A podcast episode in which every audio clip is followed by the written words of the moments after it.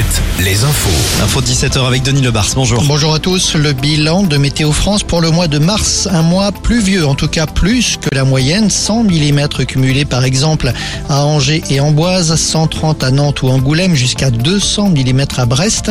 Mais un mois de mars plus chaud que ses prédécesseurs des années passées, un scénario qui se répète depuis maintenant plus d'un an.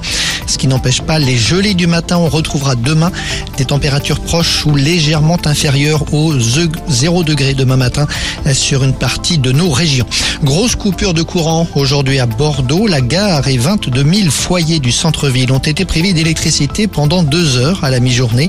Coupure volontaire de la part d'opposants à la réforme des retraites. La CGT a d'ailleurs revendiqué cette action. RTE a annoncé son intention de porter plainte.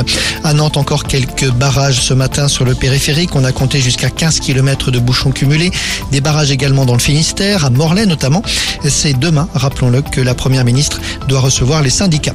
De nouveaux ennuis judiciaires pour Saïd Chavan. Le désormais ex-président d'Angesco est en garde à vue dans les locaux de la police judiciaire financière à Nanterre.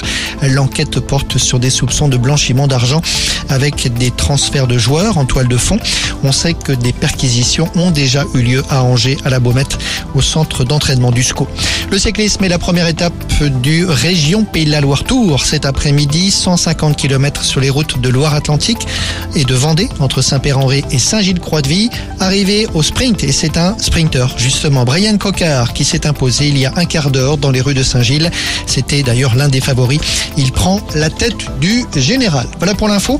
On se retrouve à 18h. Vous êtes avec Julien, c'est le 16-20. À tout à l'heure Denis.